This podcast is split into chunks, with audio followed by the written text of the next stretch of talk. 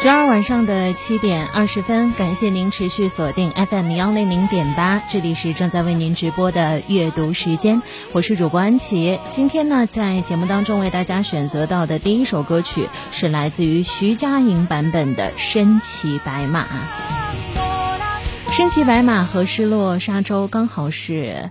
完完整整的诉说了一个故事，而这一个故事，我相信很多人在看《我是歌手》这节目之前就已经了解到了，尤其是里面的闽南语方言，它讲述的是王宝钏和薛平贵的故事。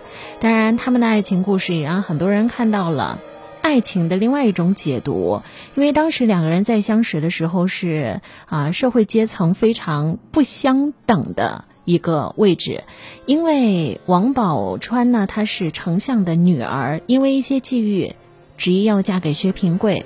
后来她等了薛平贵十八年，苦守了寒窑。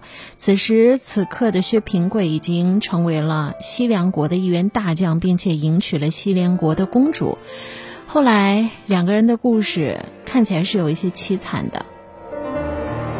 为什么要在节目的开始和大家分享这样的一个故事呢？因为我们很容易开始一段故事，但是很难有能力去猜中每一个结局。